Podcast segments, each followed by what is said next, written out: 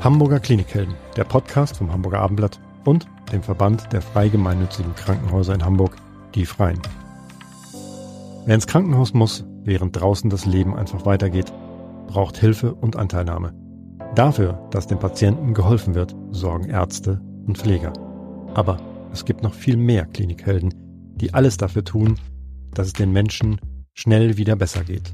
Jule Bleier und Elisabeth Jessen stellen sie in diesem Podcast vor.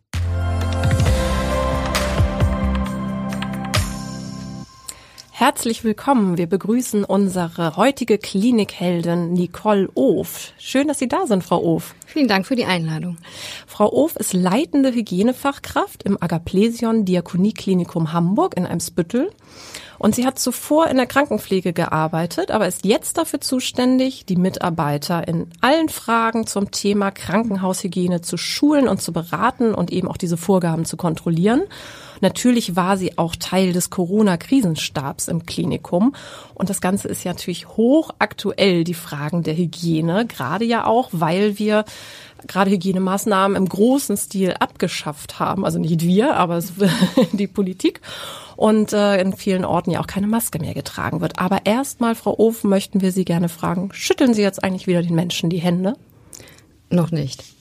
Ich bin noch gar nicht dazu gekommen. Irgendwie, es gab noch gar keine Situation, wo ich dachte, hm, jetzt müsste ich Hände schütteln. Eben als ich sie beide begrüßt habe, habe ich gedacht, äh, früher hätten wir wahrscheinlich uns jetzt die Hand gegeben und einmal vorgestellt. Das mache ich noch nicht. Und ich denke, das dauert auch noch ein bisschen, weil ich immer noch die Abstände auch einhalte. Ich bin eigentlich ein Händeschüttler ähm, und ich hoffe irgendwie auch, dass das schon wiederkommt in einigen Monaten. Worauf warten Sie denn jetzt, bis der Zeitpunkt kommt? Also was, was muss passieren? Die Infektionszahlen müssen noch weiter runtergehen. Und das ist ja noch nicht der Fall. Also wir haben in Hamburg ja immer noch ein hohes Infektionsgeschehen. Und das auch so abzulegen, ähm, ist einfach noch nicht drin. Ich halte mich nach wie vor sehr an die Maßnahmen und da gehört eben auch noch der Abstand dazu. Und deswegen die Hände zu schütteln ist, ist einfach gerade überhaupt gar kein Thema für mich. Und diese anderen Varianten, die man ja machen kann, zum Beispiel mit der Faust so gegeneinander, da frage ich mich auch, ist das eigentlich sicher in Anführungsstrichen oder ist das auch was, wo man das dann an der Hand hat und sich vielleicht irgendwie ins Gesicht fasst und dann eben genauso übertragen kann? Es ist sicherer als Händeschütteln, ganz klar. Es ist ein ganz kurzer Kontakt. Es sind nicht die Handflächen, die sich berühren. Ähm, wenn man sich unbedingt berühren möchte, würde ich eigentlich auf diesen Ellenbogencheck verweisen oder man lässt es einfach ganz für eine kurze Zeit. Oder sich danach sofort die Hände desinfizieren? Das ginge auch. Das wird natürlich immer so ein bisschen komisch, wenn man erst so macht und dann gleich das Desinfektionsmittel über der Hand gießt. Kann man machen. Ich wäre eigentlich eher immer so ein bisschen zurückhaltend, entweder ganz oder gar nicht. Glauben Sie denn, dass dieses Händeschütteln, so wie wir das ja eigentlich ein Leben lang kannten hier in Deutschland, dass das wiederkommt? Das glaube ich schon. Ja, warum? Ich denke schon, dass das irgendwie wiederkommt. Das gehört so zu uns und es macht auch so viel. Und ich war auch schon vor Corona, äh, wurde ich häufig gefragt, Mensch, eigentlich aus hygienischer Sicht ist es doch total super, wenn man sich überhaupt gar nicht berührt. Das stimmt. Ich finde aber, ein Händedruck, der macht noch so viel mehr. Der, der stellt gleich eine Verbindung her. Durch Vertrauen aus und eine Nähe. Auch gerade im Krankenhaus finde ich das total wichtig, dass man sich berührt, wenn man sich vorstellt, die Hand gibt. Man kann ja die Hände desinfizieren danach. Und so in unserer Gesellschaft ist es einfach üblich und ich finde das schön. Und ich hoffe es und denke auch, es kommt wieder. Wir gewöhnen uns schnell wieder um. Und umarmen dann auch, also nicht jetzt, äh, nicht jetzt im Krankenhaus mit Kollegen, aber mit Freunden und äh, Bekannten? Menschen, die mir sehr nahe stehen ähm, und die ich sehr gerne habe, außer Familie und die Freunde, die umarme ich natürlich tatsächlich auch schon wieder. Auch jetzt schon mhm. wieder. Mhm. Ähm, das eine ist sozusagen das Händeschütteln und dass wir das ja alle ziemlich unhygienisch finden. Das andere ist ja, jeder hat ja quasi immer so sein, sein Desinfektionsmittel wie, wie im Holster und äh, holt's raus und, und desinfiziert Oberflächen. Wie sieht's denn damit aus? Also wir desinfizieren unsere äh, Tastaturen, äh, den Einkaufswagen, also überall steht das ja auch noch. Wie sinnvoll ist das und werden wir das weiterhin machen sollen oder müssen oder können wir das lassen? Das ist eine gute Frage. Ich gehe da jetzt auch von mir aus, ich mache das nicht. Das erfordert eine hohe Disziplin. Wenn ich jetzt den Einkaufswagen einmal desinfiziere, beispielsweise, dann fasse ich ihn hinterher an. Ich fasse aber dann wieder Produkte an, pack die rein. Also ich habe ja überhaupt gar keine Möglichkeit. Dann habe ich zwar einen desinfizierten Einkaufswagen, aber alles andere ist nicht desinfiziert. Ich ich denke, es ist völlig ausreichend, nach dem Einkauf nach Hause zu kommen und sich einmal gründlich die Hände zu waschen. Klar muss ich mich auch disziplinieren. Ähm, deswegen ist auch das Tragen einer Maske ganz gut, weil dann greife ich mir nicht unbedingt ins Gesicht oder in die Nase, ähm, verhindere das dadurch. Und dann komme ich nach Hause nach meinem Einkauf, nach meinem öffentlichen Verkehrsmittel gefahre und wasche mir einfach da einmal gründlich die Hände. Also ich halte wenig davon, alles überall zu jedem Zeitpunkt zu desinfizieren. Macht uns das auch eher nicht immun, weil wir irgendwie uns ständig alles, was wir an den Händen haben, ja auch irgendwie dazu beiträgt, vielleicht, dass wir Abwehrkräfte bilden überhaupt erst. Also ist es gar nicht so gut, wenn man alles immer abwäscht. Muss man sich quasi auch ein bisschen äh, ein paar Keime immer zu Gemüte führen, damit irgendwie alles funktioniert und die Abwehrkräfte immer trainiert sind? Da gibt es ja unterschiedliche Meinungen zu. Und ich bin auch eher der Meinung, dass ich denke, das ist nicht verkehrt oder auch ganz wichtig, gerade für junge Menschen, dieses übertriebene hygienische Handeln im Alltag ist also aus so einer Sorge heraus, irgendwie, ich möchte mich vor allen schützen. Ich glaube aber auch eher, dass es wirklich wichtig ist, mit Keimen und Erregern in Kontakt zu kommen, als junger Mensch, um ein Immunsystem aufzubauen. Es gibt auch Leute, die das ganz anders sehen. Ich tendiere eher zu dem natürlicheren. Und wenn man jetzt so ein Mittelaltermensch ist wie, wie wir hier alle, braucht Danke, man das Lisa. dann? okay, du bist die Jüngste. Aber äh, ich hatte seit zwei Jahren keinen Infekt. Ich finde das wunderbar. Ich brauche auch keinen. Aber ähm, ich hatte das auch nicht. Ja, aber das hat das ist doch ein Vorteil. Sind wir ausreichend geschützt durch früher sozusagen? Ist unser Immunsystem so so gut, dass es auch mit dem nächsten Schnupfen dann gut klarkommt? Auf jeden Fall. Wir sind das gewöhnt, wir sind das trainiert. Das ähm, macht uns nichts aus. Also wir brauchen jetzt nicht diesen äh, Immunbooster, indem wir uns irgendwelche Keime wieder mutwillig sozusagen fangen. Das passiert jetzt ganz automatisch und ist tatsächlich so, wie Sie sagen, habe ich mich auch, äh, ja, war freudig überrascht. Irgendwie ist es auch ganz schön, wenn man immer irgendwie so gesund durchs Leben geht. Ähm, es ist aber auch total normal, dass man mal einen Schnupfen hat und eine Erkältung und einen Husten. Das gehört ja irgendwie auch dazu. Und dass wir jetzt uns komplett abschotten und nie wieder irgendwie krank werden wollen, dann müssen wir tatsächlich dauerhaft diese Maßnahmen unser Leben lang weiterführen.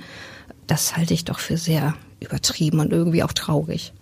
Wie sehr hat denn die Pandemie äh, im Krankenhaus das Leben verändert oder Ihre Arbeit auch verändert? Verändert sie ja noch. Die Pandemie ist immer noch da und wir sind seit zwei Jahren sehr gefordert. Es ist für alle Beteiligten sehr anstrengend, sehr mühsam. Es kostet viel Kraft und auch Nerven. Um, und wir sind immer noch dabei, irgendwie das alles ähm, gut am Laufen zu halten. Also das ist schon eine große Herausforderung. Mhm. Wie hat sich denn das Hygienekonzept in so einem Krankenhaus verändert mit der Pandemie? Es ist ähm, sehr, sehr viel also die Hygienemaßnahmen für Corona sind ja noch viel strenger, kann ich nicht sagen. Die Menschen werden ja isoliert, die Corona haben und die Hygienemaßnahmen sind wie bei anderen isolierten Patienten ähnlich. Aber im Regelfall haben wir nicht immer eine FFP2-Maske getragen. Das war nur bei Influenza oder auch bei Tuberkulose der Fall. Das wird jetzt bei Corona immer getragen, inklusive einem Schutzvisier und einer Haube. Ähm, und es ist einfach ein sehr hoher personeller Aufwand und organisatorischer und zeitlicher Aufwand, sich jedes Mal diese Schutzausrüstung anzuziehen. Die Maßnahmen, die bei bestimmten Infektionserregern eingehalten werden müssen, sind relativ ähnlich. Also es gab es ja auch schon vor Corona, Schutzmaßnahmen und isolierte Patienten. Das hat sich also nur etwas mehr noch spezialisiert in diesem Fall. Hm. Bei Krankenhaus und Keimen denkt man natürlich immer an die multiresistenten Keime. Äh, ist das Problem in den Hintergrund getreten oder äh, wie sieht's damit? Das ist ja immer die größte Angst, die man im Krankenhaus hat. Ja, Jeder Patient wird darauf getestet, glaube ich jedenfalls, wenn er ins Krankenhaus kommt. Gibt es immer so einen Abstrich? Mhm, ja, bestimmte Patienten werden darauf getestet, das ist richtig, nicht alle. Ähm, die, das ist die große Sorge vieler Menschen im Krankenhaus, sich mit einem multiresistenten Erreger irgendwie zu infizieren. Die Sorge ist meines Erachtens aber völlig unbegründet, weil wir tatsächlich frühzeitig Patienten herausfiltern bei einem Anamnesegespräch in der Aufnahme bereits, ob da ein Risiko vorliegt für, ein, für eine Besiedelung mit einem resistenten Erreger. Und ist das der Fall, wird dieser Patient auch gleich isoliert und dementsprechend versorgt. Also das Risiko, sich in einem Krankenhaus mit einem Keim zu infizieren, ist gering und die meisten Krankenhausinfektionen die eben natürlich auftreten, sind nicht durch resistente Erreger begründet, sondern durch sensible Erreger. Und es ist meistens der Erreger, den der Patient selber mitbringt. Es ist also eher selten, dass von A nach B die Übertragungen stattfinden auf die Patienten. Das gibt es, es ist nicht ausgeschlossen, es besteht ein Risiko, aber das ist tatsächlich sehr gering. Und das ist immer etwas, was in der Öffentlichkeit vielleicht gar nicht so wahrgenommen wird, wo Angst herrscht, ins Krankenhaus zu gehen, sich operieren zu lassen und ähm, das ist unbegründet. Aber was heißt das, wenn ich jetzt so einen sensiblen Erreger mitbringe? Der bricht dann erst aus im Krankenhaus oder ich habe das schon vorher in mir oder wie passiert das? Wir haben ja ganz viele Bakterien in uns. Wir tragen drei Kilo Bakterien einfach bei uns, die gehören zu uns, die brauchen wir auch für unsere Verdauung, für unsere normale Standortflora, was wir auf der Haut haben, sorgen sie auch dafür, dass andere eben sich nicht da niederlassen können. Und es gibt auch die kleinsten Hautkeime können an der falschen Stelle ja eine Infektion machen.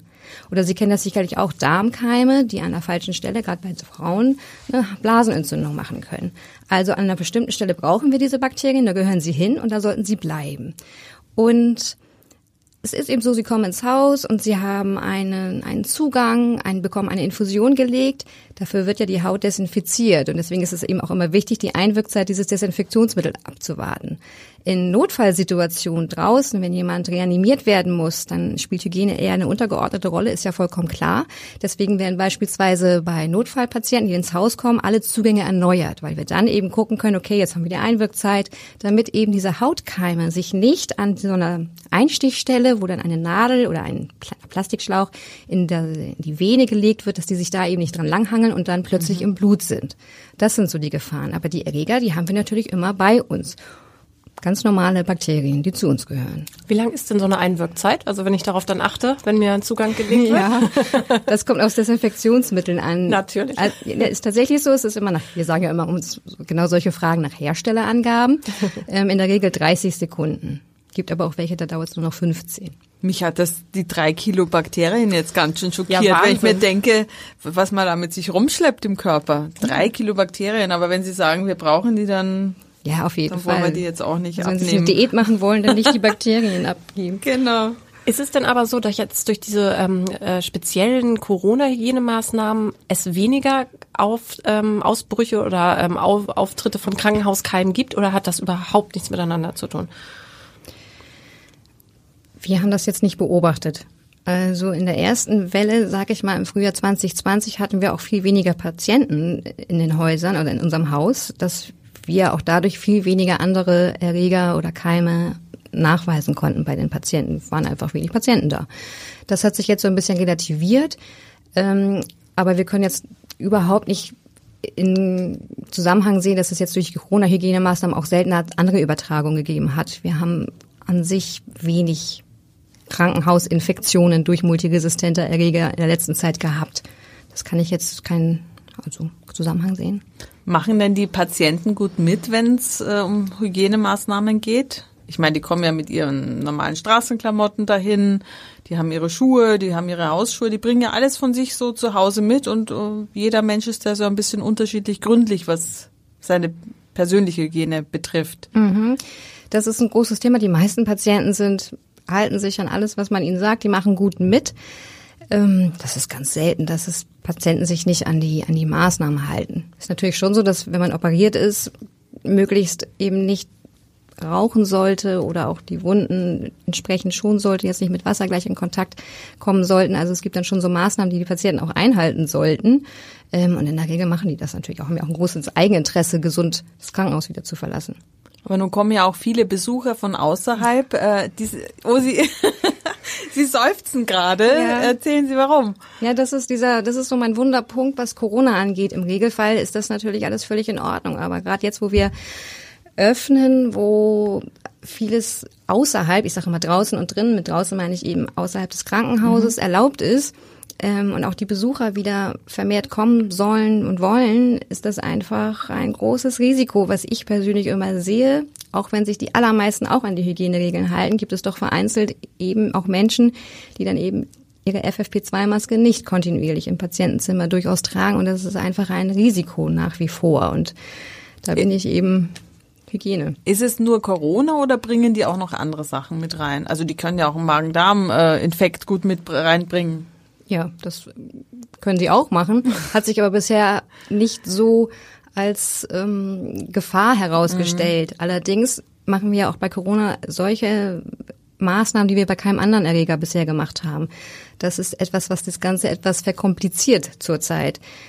Alle Patienten werden ja nach wie vor bei Aufnahme getestet per Antigen und per PCR. Das machen wir ja bei keinem anderen mhm. Erreger, dass wir eine Stuhleingangsuntersuchung machen oder auf Influenza abstreichen. Und das machen wir auch. Ähm, kein Patient musste ja oder kein Besucher muss irgendwelche anderen Tests vorweisen, um ins Krankenhaus zu sehen, zu gehen. Für Corona aber schon. Und das ähm, ist eine große Herausforderung, dass wenn jetzt alle wieder reinströmen, wir sind dann noch, also ich bin da noch sehr zurückhaltend. Wie ist es sonst nicht nur jetzt im Umgang mit Patienten, sondern das Krankenhaus hat ja noch viel, viel mehr Bereiche. Mhm. Sind Sie da auch für die Hygiene zuständig in allen anderen Bereichen, die jetzt nicht unmittelbar am Patienten sind? Und was hat sich da jetzt während der Pandemie verändert? Ähm, wir sind ja auch für den OP, für die AEMP, es ist die Aufbereitungseinheit für Medizinprodukte, also Zentralsteri, umgangssprachlich genannt, die begehen wir die Bereiche. Da hat sich primär nicht viel geändert. Die Hygienemaßnahmen sind ja gleich geblieben. Der Patientenkontakt ist da ein anderer. In der AEMP sind gar keine Patienten. Im OP ist es nach wie vor so, dass isolierte Patienten am Ende des OP-Programms äh, operiert werden dass die Reinigung am, einer Entschuldigung, am Ende bedeutet dann am, zum Abend hin oder also wenn die anderen schon raus sind aus dem Der OP. letzte mhm. Patient ist in der Regel der isolierte Patient. Mhm. Ähm, das ist, da sind die Hygienemaßnahmen wie sonst eigentlich auch geblieben. Wie sieht denn so ein Arbeitsalltag von Ihnen aus? Sie haben es jetzt eben ganz kurz noch schon mal angesprochen. Sagen Sie doch mal, wie das, äh, wie das so, so ein typischer Tag von Ihnen abläuft, wenn es das denn gibt.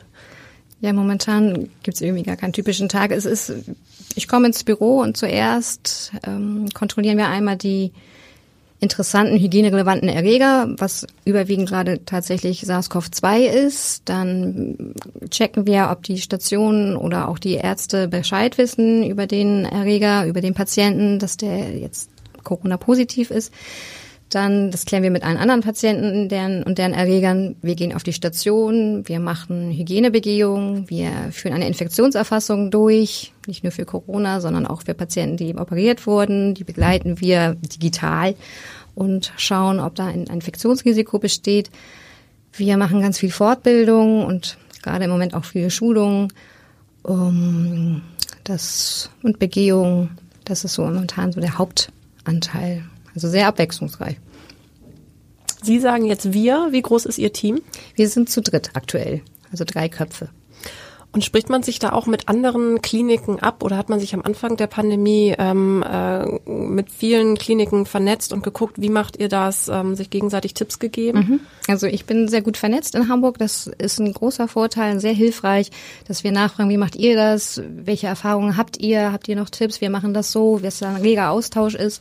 Gerade am Anfang eben, weil wir alle noch nicht wussten, in welche Richtung entwickelt sich das. Das ist ein großer Vorteil. Also als Hygiene muss man irgendwie vernetzt sein und, und ähm, im Austausch bleiben mit allen anderen.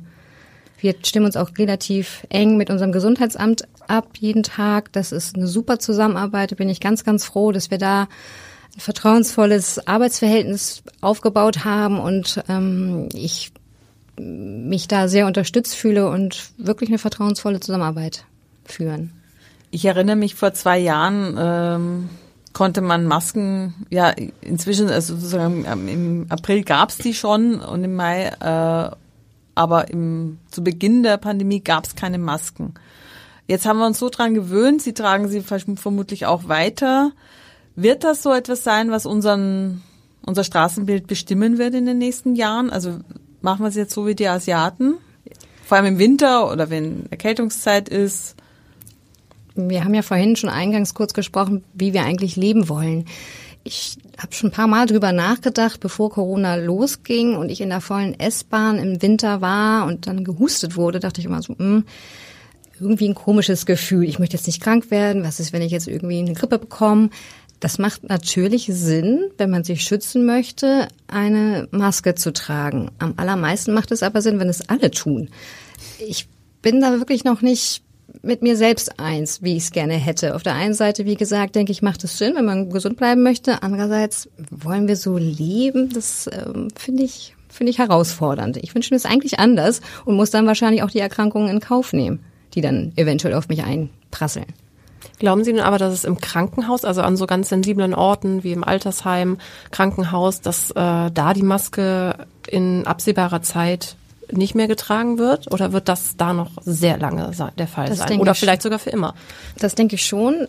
Ähm, wir tragen ja sonst auch durchaus Masken in bestimmten Bereichen bei isolierten Patienten, wie gesagt, oder auch ähm, um Patienten zu schützen, wie eben im OP. Ich meinte jetzt auch mehr Besucher oder dass eben jeder, der in ein Krankenhaus reinkommt, eine Maske trägt. Das wird, denke ich, noch längere Zeit der Fall sein. Das glaube ich schon. Macht ja auch total Sinn. Auf jeden Fall, das noch beizubehalten. Und wenn Sie sich so vorstellen, ähm, jetzt an einer großen Menschenansammlung teilzunehmen, jetzt finden wieder äh, Konzerte, wo man eben auch keine Maske dann mehr tragen muss, ähm, könnten Sie sich das momentan, würden Sie das momentan machen oder würden Sie davon noch abraten? Also welche Maßnahmen würden Sie sagen, sollten jetzt eigentlich noch bestehen bleiben und welche äh, sind okay, die, dass die jetzt schon abgeschafft sind? Ich nehme an keinen Konzerten teil. Ich vermeide Innenraumveranstaltungen. Ich habe meinen Sohn jetzt abgeraten, an einem Konzert teilzunehmen, passiv, ähm, weil er eben gerade Abiturklausuren schreibt.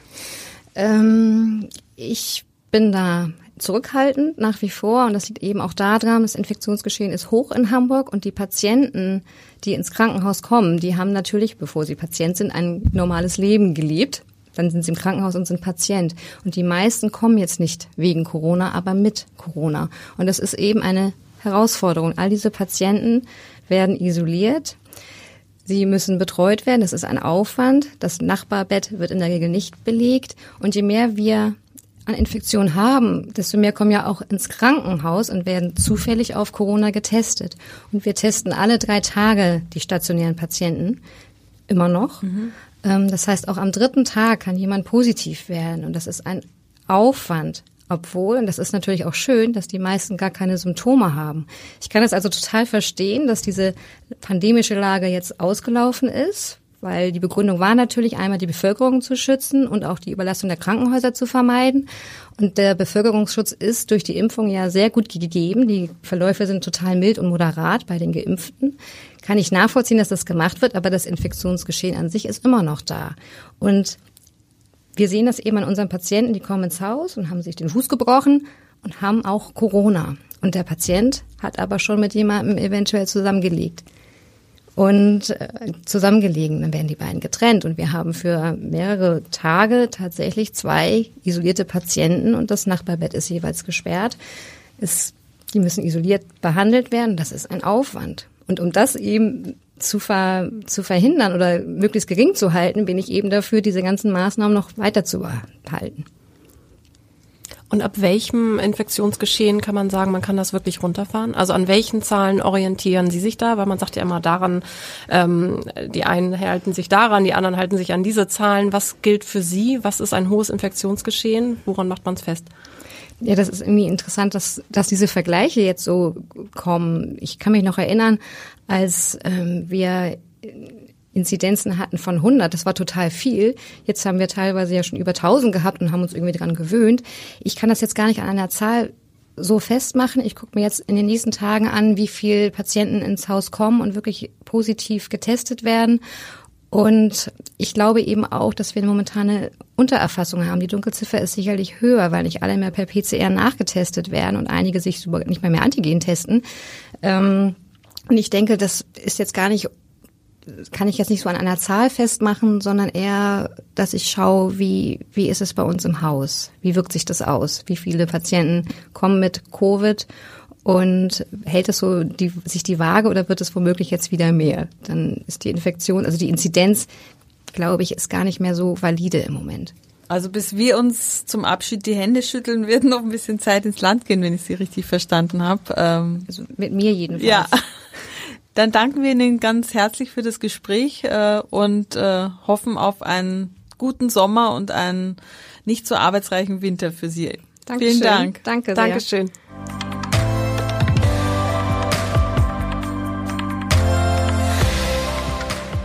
Weitere Podcasts vom Hamburger Abendblatt finden Sie auf abendblatt.de slash podcast.